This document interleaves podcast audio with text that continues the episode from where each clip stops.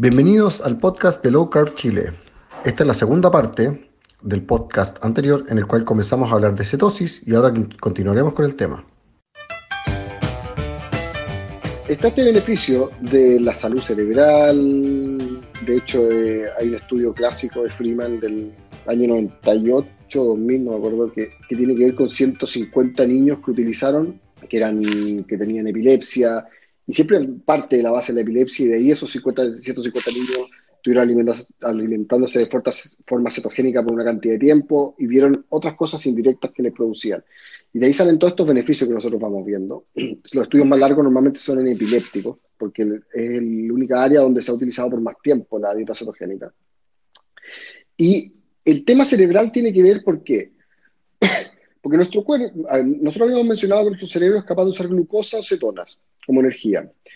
Cuando alguien tiene un problema cerebral, o sea, un problema cognitivo, un problema neurológico, eh, lo que, a lo que se ha asociado, principalmente el Alzheimer también, tiene que ver con que el cuerpo no es capaz de utilizar la energía de forma apropiada. O sea, el cerebro no es capaz de absorber esa energía que necesita esa glucosa de forma apropiada.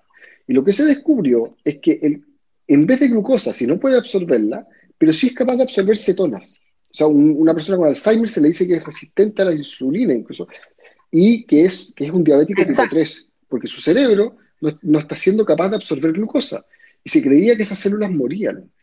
Pero se descubrió que no. Lo que pasa es que están como en un estado de, de no hacer nada, de inanición, porque no son capaces, se han hecho resistentes a la insulina, a absorber esa glucosa, y se descubrió que pueden ser capaces de alimentarse de cetonas. Por eso se, ha investigado mucho en la salud cerebral. Y el otro punto que tiene que ver con la longevidad tiene que ver con la oxidación. El cuerpo cuando oxida ácidos grasos y genera cetonas, la cantidad de radicales libres que genera es mucho menor a la que genera cuando quema glucosa. Como decía Josefina, explicaba que nosotros quemamos en cierta forma, oxidamos la energía y oxidar y oxidamos energía, o sea, oxidamos glucosa, oxidamos ácidos grasos para generar una forma de energía que se llama ATP, que es como la moneda de intercambio de energía. No vamos a entrar en eso, pero el tema que tiene que ver es que para generar ese ATP, que son varios ATP, nuestro cuerpo va generando residuos. Normalmente, igual que un auto que genera humo o que genera residuos, ya, el cuerpo también los genera a, a través de radicales libres que se llaman Reactive Oxygen Species. Y esos radicales libres oxidan porque son desechos y oxidan proteínas del cuerpo.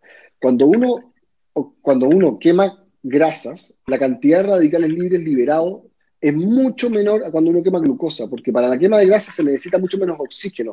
La combustión es mucho más, ¿cómo se dice? Cuando hay una combustión con menos oxígeno, es más, es más, eh, es menos combustible, o sea, es menos, explota menos, se podría decir.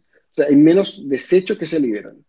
Y por eso que se habla de que alimentándose con grasa, estando en un estado de cetosis, hay mayor longevidad, porque nuestro, nuestro cuerpo, nuestras células se oxidan mucho menos. Ese es el tema de la longevidad.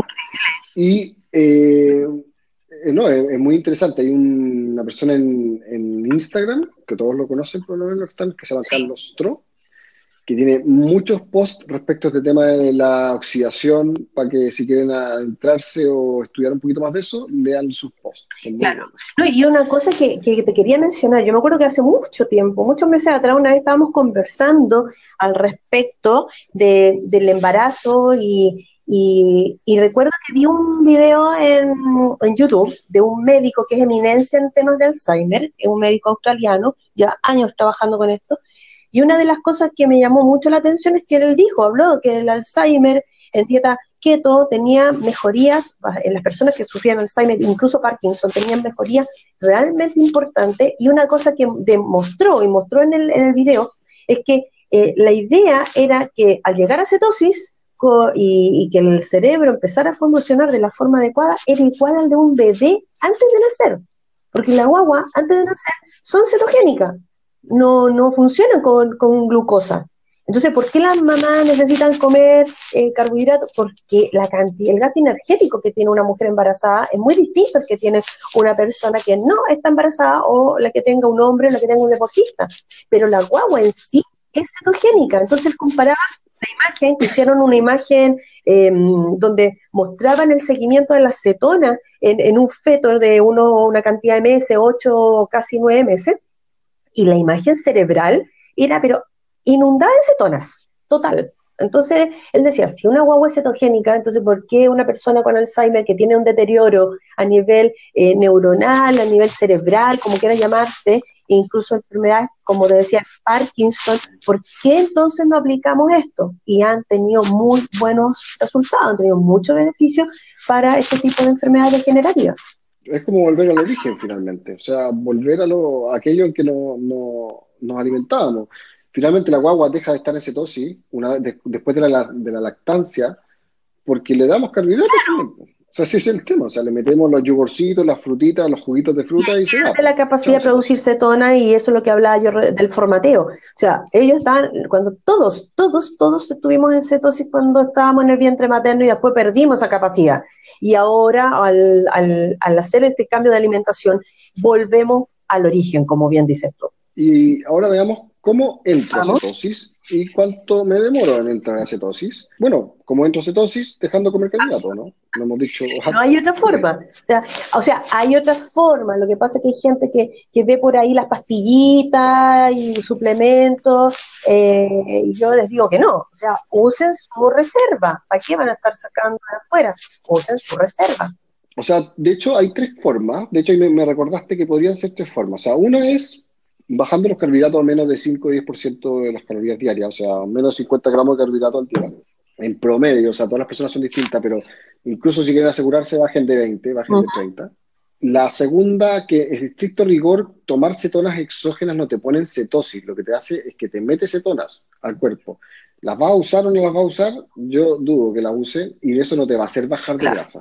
La cuestión de las cetonas que pastilla finalmente son para que el cuerpo las utilice, pero no las va a utilizar si no sabe utilizarlas. Y normalmente se habla de ellas, que es Dominic de Agostino, que es este médico que las utiliza harto y está investigando en eso, las utiliza en, temas extremos, las utiliza en, estos buzos tácticos que tienen que estar mucho rato bajo el agua y requieren una generación de energía anabólica sin oxígeno. Bueno, y ahí volvemos al tema de la longevidad, lo que hablábamos del oxígeno. Y eh, sí, con cetonas parece que tienen menos problemas después de salir del agua, duran más tiempo. En ese tema está investigándolo. Y lo otro era con el tema de, claro, un paciente con Alzheimer que necesitáis generarle más cetonas, más cetonas para que tenga harta energía, bueno, claro, pero una persona sana, una persona normal, incluso diabética, estar tomando esas cuestiones, no, o sea, que se alimente bien, Finalmente, claro, o sea, si no, no tiene ningún chiste hacer cambio de alimentación y buscar en la pastillita, eh, buscar en la pastillita como lo que tú tienes en tu depósito, o sea, no, no encuentro ninguna validez. ¿Y cuánto me demoro en entrar en cetosis? ¿Cuánto crees tú que uno se demora? es variable, pero eh, hay personas que se han demorado tres días, pero también he escuchado gente que se ha demorado semanas. Exactamente. Yo creo que depende también de cada persona, no hay que estar comparándose con el otro. Uno puede, si está, quiere ver bien, puede comprarse las maquinitas o, las, cosas. Por ejemplo, ah, la tercera forma que no explicamos entonces cetosis en ayuno. Si uno ayuna mucho, coma lo que coma, va a gastar la, glucosa y va a entrar en cetosis igual. Pero es un poco desagradable haciéndolo sin, sin hacer la dieta cetogénica, porque te dan mareo. Incluso la gente eh, va a hacer, eh, va al gimnasio, hace deporte en ayuna, también genera cetona, o sea, también es un beneficio generar cetona a través de eso. Y, una cosa importante, porque mucha gente también dice, bueno, ¿y cómo sé si estoy en cetosis? Claro, hay forma. Una forma es medirse y otra forma es con los, ¿cómo se llaman? Con los signos que uno puede Como, como la, digamos, los típicos síntomas o características. Sí, porque, por ejemplo, tú y yo tenemos la máquina para medirnos la cetona en sangre. Nos pinchamos el dedo, medimos nuestra cetona, ya, pero eso es en sangre. Eh, yo sé que existen, por ejemplo, mm. winchas para medir cetonas en orina. También hay unas máquinas parecidas a los alcotés que uno sopla y ve las cetonas en el aliento, ¿cierto? En lo que, el, hálito. ¿Cuál crees tú que sería la, Mira, de estas tres formas de, medir, miden cosas distintas. En sangre, lo que miden es el BHB, el beta hidroxibutirato. Esa, esa cetona, ese que es, la, es la cetona más más, o sea, es la mejor cetona, se podría decir, que es la que el cuerpo más genera y más utiliza. Y la del hálito es acetato, que es, no, perdón, es acetona, que es un resultado del, del acetato o acetoacetato, y la de la orina es el acetoacetato. Exacto. Las tres son cetonas, las tres dicen que tu cuerpo está produciendo cetonas, pero en estricto rigor ninguna acredita que estés usando las cetonas. Exactamente. ¿Por qué? Porque si yo empecé una dieta baja en carbohidratos recién y me mido las cetonas, lo más probable es que estén altas. ¿Por qué están altas? Porque el cuerpo las está generando, pero no las está utilizando. ¿Y por qué no las está utilizando? Porque no sabe utilizarlas todavía. No se acuerda cómo utilizarlas. Y por eso el tiempo, se requiere tiempo para aprender a usarlas. Y hay gente que lleva tiempo. Por ejemplo, yo, no sé, y, lo que más marcó de cetonas yo es 1.1 o 1. Y alguien que está empezando marca 3. ¿Qué significa? Porque yo marco menos. Porque yo probablemente estoy, de, de todo lo que estoy generando, una gran parte la estoy usando. Entonces, no estoy midiendo, yo como me mido en sangre, lo que mido son las cetonas en tránsito. Entonces, no estoy midiendo las cetonas que estoy usando. Y como estoy usando más, me aparecen menos en tránsito. A una persona que no está usándola, le van a aparecer muchas más. Es tan simple como eso. Entonces, no hay que volverse loco con las medidas cetonas. Si estás sobre 0,5, estás en cetosis. No necesitas estar en 3, en 4, ni en una competencia. Yo soy más bacán porque estoy en 3 y tú en 2, y no. Eh, es una tontera eso, ni que volverse loco. No, y a mí, me, a mí me pasaba que de repente, claro, decía, ay, no estoy en cetosis, pero después aprendí que también eh, si yo estoy con un valor bajo, eh, puede haber dos razones, porque, a ver, si yo no he comido nada que me saque de cetosis, lo, lo veo de esa manera, solamente los alimentos permitidos y no, no me parece nivel eh, óptimo de cetónico, pero ¿por qué? Porque la razón más obvia es que el cuerpo está usando la cetona que estoy produciendo, ¿ya? Porque no es la idea Exactamente, de hecho no es, no es un estado permanente. No, pues, o sea, no puede ser de que todo el día estén las cetonas dando vueltas, si las cetonas son para usarlas, si no sería como tener un auto con el estanque lleno y que no lo saque nunca. Es obvio que si yo saco el auto, voy a gastarme el combustible, ¿ya? Entonces, eh, voy a estar al ras, casi ocupando el estanque de reserva y tengo que usar, obviamente, que para moverme, para hacer mis cosas, el cuerpo va a empezar a activarse y va a producir las cetonas que, requiere, especialmente si uno tiene un trabajo, como en el caso mío, un trabajo intelectual, mi cerebro funciona mejor con cetona, entonces estoy más concentrada, tengo más claridad mental, ¿ya? Todo ese tipo de cosas uno las tiene que tomar en consideración. Así que por favor, o sea, el que se mida acetonas en sangre y sabe que no comió nada que lo pueda sacar de cetosis, entonces, y, no le marca un valor sobre 0,5, no es para desesperarse, significa sencillamente que estás ocupando tus cetonas, las estás usando. Claro, y hay gente que le cuesta un poco más entrar en cetosis también, y es normal. O sea, a mí me cuesta, lo último que veces que me he medido 24 horas probablemente, y con ayuno. Y ahí yo ya quemé todo el carbohidrato que me comí el día anterior entonces, gente que al inicio le cuesta más, como decías tú, hasta semanas o meses, da lo mismo, no hay que volverse loco. Para nada. Y cuando uno se mide, si está en 0,3, 0,4, y da lo mismo, lo más probable es que un ratito más esté en 0,5, 0,8. O si estoy en 1 y yo, y yo como algo quieto, por ejemplo, como huevos con carne, con cualquier cosa, sin carbohidrato, y, y me van a bajar un poco la cetona y me van a bajar en normal porque estoy usando las grasas que estoy consumiendo. El cuerpo no necesita generar tantas cetonas tampoco. O sea, puede sacar glicerol de esos ácidos grasos que consumo. Hay todo un tema de, de, energía que consumo versus energía que estoy usando. Entonces, no, hay que, no es un tema para volverse loco. Si lo quieren, si lo quieren medir, nosotros lo medimos, por ejemplo, para cosas, para hacer experimentos, para ver si esta comida me saca de cetosis, o si esta comida me, me sube la glicemia. Para esas cosas entretenida la máquina, ¿eh? Si hay un debate y dicen, no, pero tú te comes una manzana, ¿cómo una manzana te va? Cómete la manzana y ten un ¿Qué pasa? Eso es lo más cierto, ¿no? Claro, no lo que dicen. De hecho, el otro día me pasó una, con una, una persona que me contaba que comió esta famosa mermelada light y se pinchó el dedo y tenía la glicemia por las nubes, y era light. Entonces, y nosotros vemos minutas que le recomiendan a los diabéticos que consuman esa mermelada, y claro, ¿cómo los pobres no van a tener las glicemias altas? Ahora, una, una cosa importante también, lo, lo, que son signos, porque mucha gente nos pregunta, bueno, ¿y cómo sé que estoy en cetosis si no tengo la máquina? Bueno, una cosa como importante podría ser que se siente un, un olor en la boca, como olor a quite esmalte, la orina a veces es muy fuerte, hay gente que cuando suda también eh, eh, eh, libera esta, esa acetona, ya entonces anda con un olor bastante fuerte que la gente dice, oye, como que anda hediondo y quieren comer chicle para no sentir el olor. yo les digo, eso pasa, eso, eso va a pasar. ¿Ya? Es solamente un estado de transición mientras que el cuerpo se acostumbra a usar la grasa como combustible. Entonces las cetonas están saliendo por, por el cuerpo porque como no las estamos usando, porque todavía el cuerpo no aprende, una vez que el cuerpo aprenda, entonces automáticamente todos esos, esos signos em, de, de, cetona van a desaparecer por completo. Así que no tengan, eh, no se preocupen de pensar de que van a estar toda la vida con eh, aliento eh, un poco raro, se les va a quitar, ¿ya?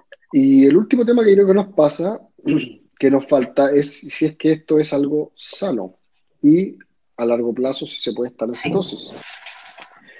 Y aquí, y aquí está la confusión clásica, clásica, clásica de los médicos de por qué le tienen miedo que está la cetosis y la cetoacidosis. Cetosis nutricional, se le dice, y cetoacidosis.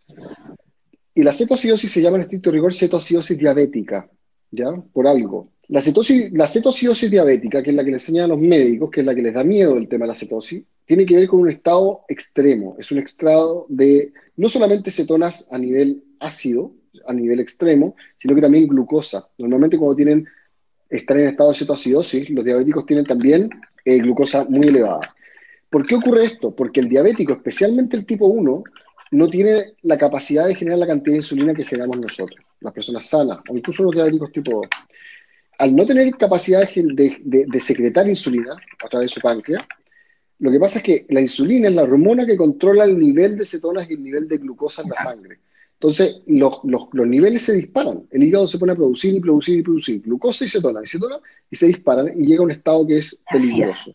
Y esa es la cetoacidosis diabética. Da en diabéticos generalmente tipo 1 y es raras veces tipo 2. O sea, no es un estado que le vaya a dar a alguien normal. Llegar a cetoacidosis para una persona normal es absurdo, porque la persona normal, la persona sana, que no tiene problemas en el páncreas, va a generar insulina y su cuerpo lo va a regular.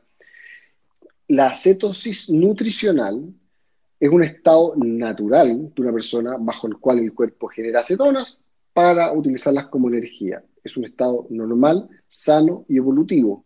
Son estados completamente distintos. Y si queremos ponerlo en números, uno habla de estar en cetosis nutricional entre 0,5 hasta 10, se podría decir, entre, 0,5 y 10 de cetonas, de minimores de cetonas en la sangre. Sobre eso se podría empezar a hablar de cetoacidosis.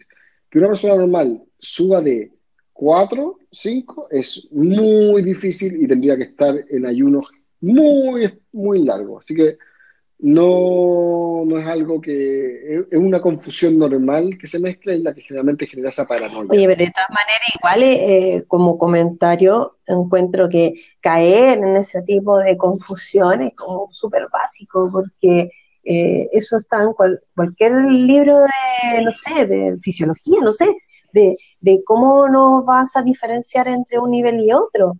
Y, es como no identificar eh, cuál es el nivel de cetonas que nosotros podemos producir, porque en el grupo, la cantidad de gente que tenemos, nunca he visto a alguien que suba más allá de 3, 4 de cetonas con maquinita medida en sangre. Nunca he visto a alguien que vaya más allá de eso.